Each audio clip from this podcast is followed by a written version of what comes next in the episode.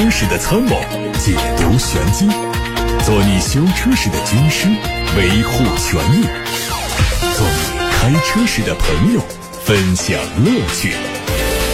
调频九二七，傍晚六点半，董涛说车，只和车友在一起。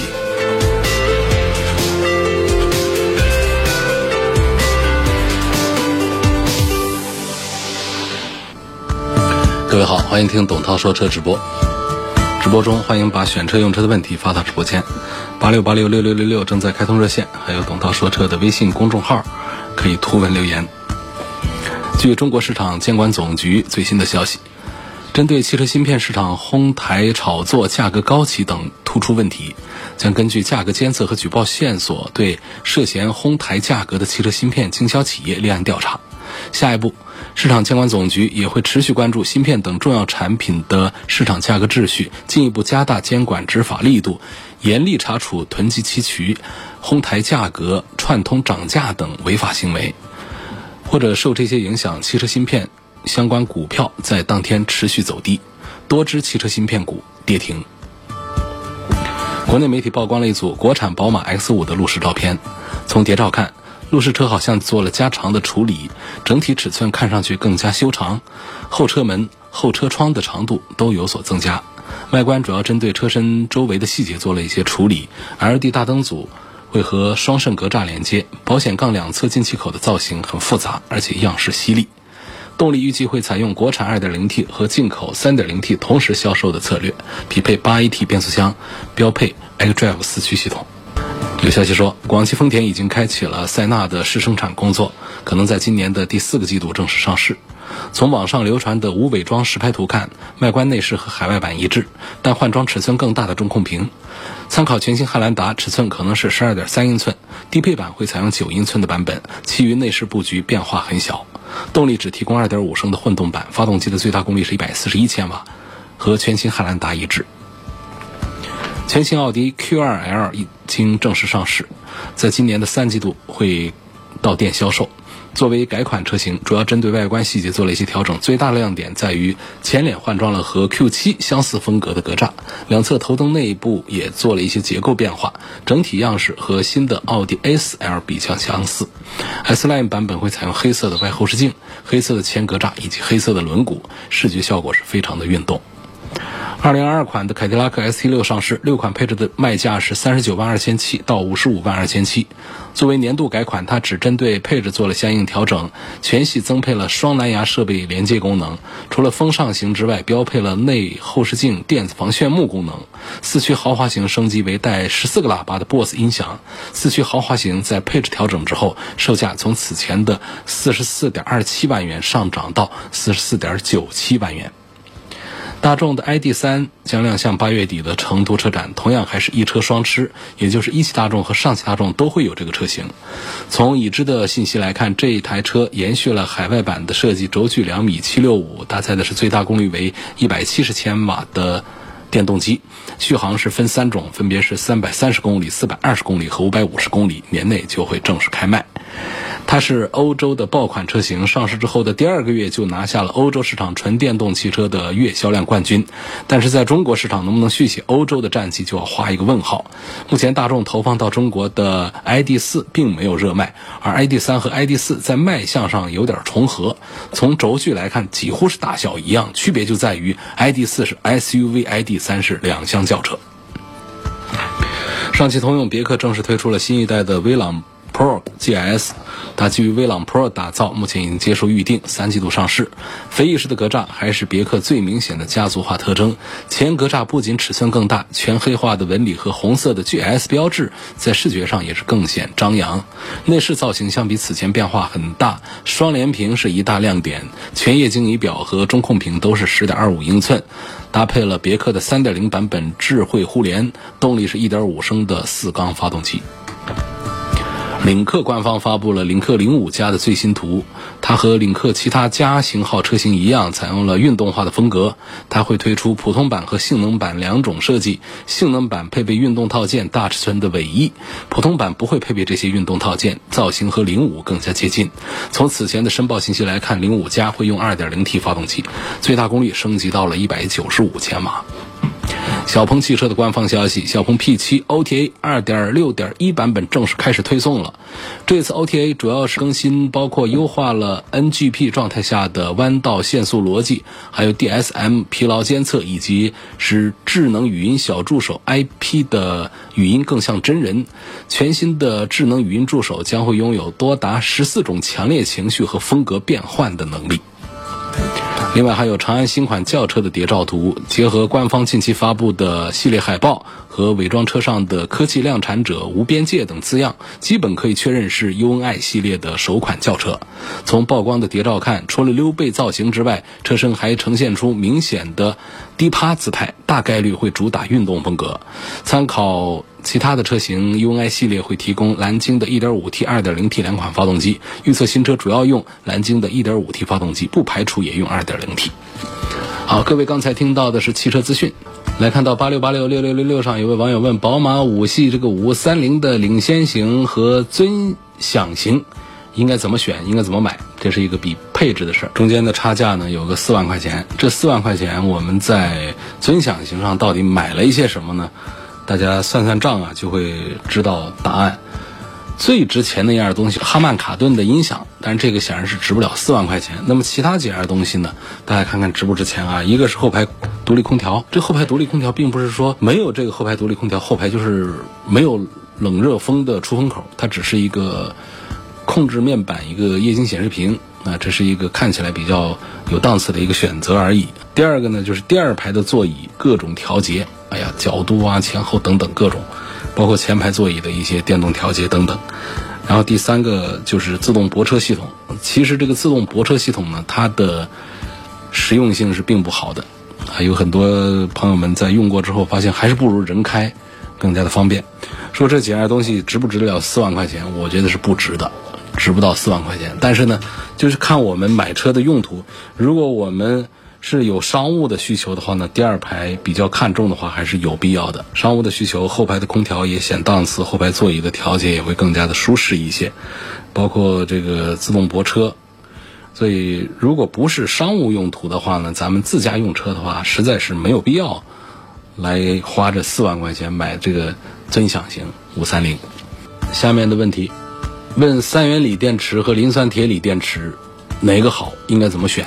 我们常常在节目里说，呃，这个磷酸铁锂、三元锂其实都有锂，它其实是合成的材料，有很多种这个元素加在里头。那么这两种材料呢，实际上各有所长。从二零二零年之后上市的全新的新能源汽车，基本都已经在采用三元锂，呃，或者说是磷酸铁锂电池。那么这两种。电池到底有什么区别呢？大家都有很多疑问。那希望能够确定这两种电池的好坏来做一个选择。事实上，基本上没有任何个人和相关部门和单位把这两种主流电池啊拿来做这个技术上的一些对比，更多的是来自于各种数据使用上的一些对比。像像特斯拉，特斯拉上市的国产的 Model 3用的就是磷酸铁锂电池。那比亚迪的一款明星产品汉 EV。也是用的刀片电池，就是磷酸铁锂电池，而这比亚迪旗下的秦 Pro 呢，EV 呢用的是三元锂的电池。你看看这好像没有什么规律可循，并不是说啊高档车都用磷酸铁锂，或者说高档车都用三元锂，没有。不管是卖的贵的卖的便宜的，它是没有规律的在采用磷酸铁锂电池和三元锂电池。那么这说明什么呢？说明这两种电池是各有所长。三元锂电池它指的是它的正极材料里面。啊，有几种元素，负极材料里面是以石墨电解质，啊，以这个磷酸锂为主的这个锂盐锂电池，它的特点是什么呢？就是能量密度高，安全稳定性比较好，支持高倍率的放电等等这样的电化学特性，包括它价格适中的成本优势啊，在消费类的数码电子产品领域、工业设备啊、啊医疗仪器啊等等等这样的。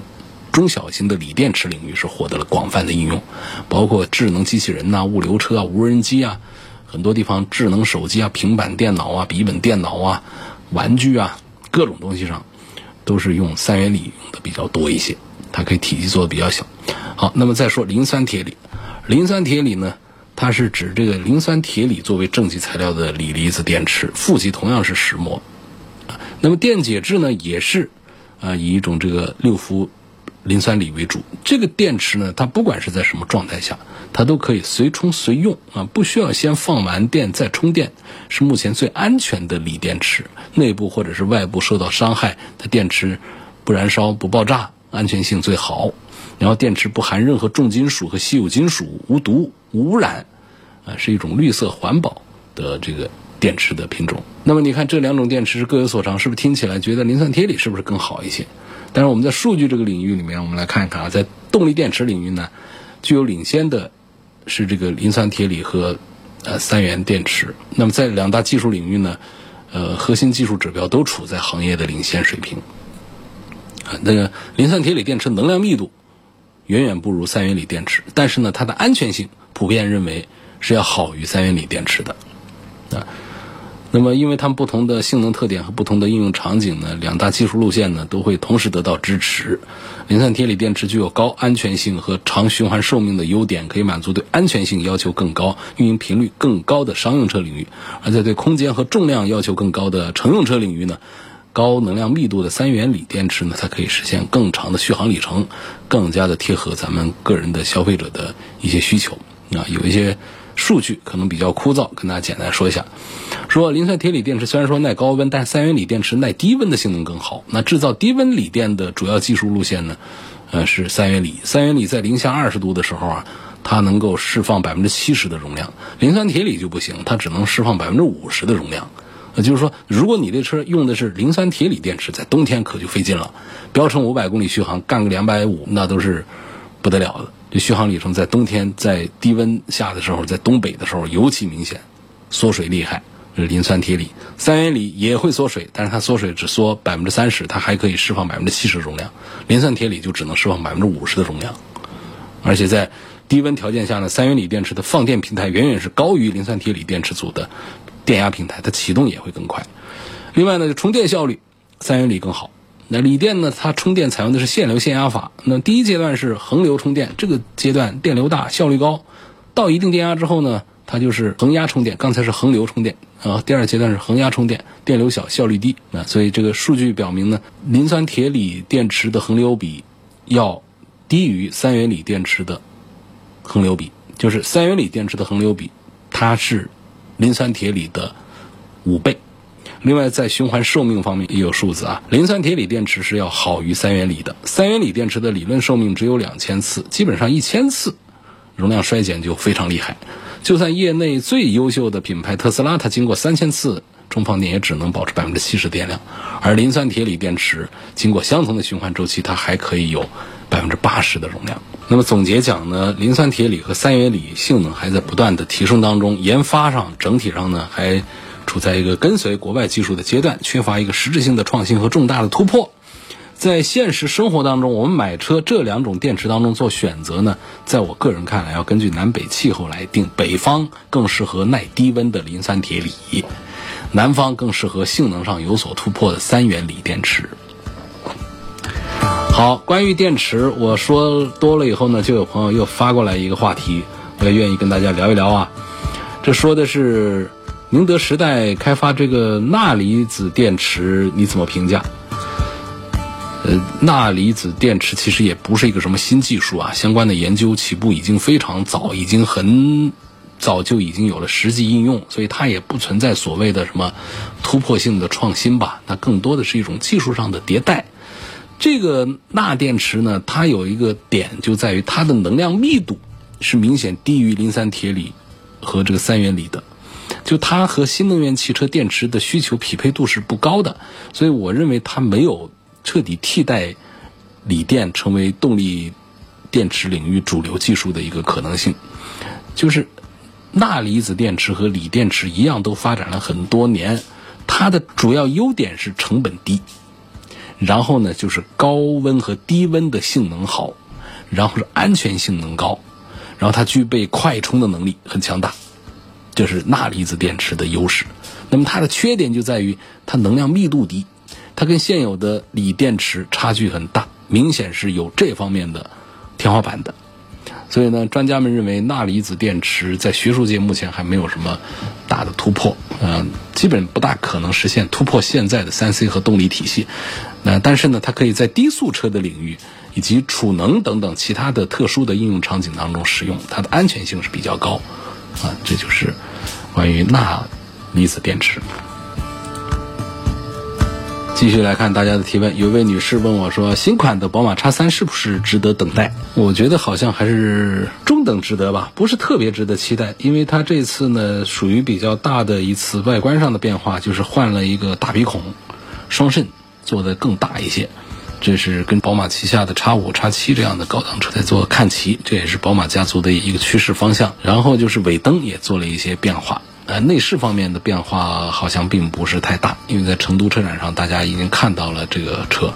呃，据说呢，同样是 2.0T 的发动机啊，会对他们的调教的功率输出做一些提升，就是这些。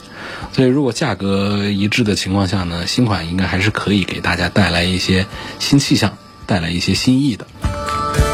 接下来看到袁先生的问题，说他今年二十六岁，希望从空间和后期使用方面评价一下奥迪 A 四的次低配和凯迪拉克 CT 六的最低配，谁更值得买？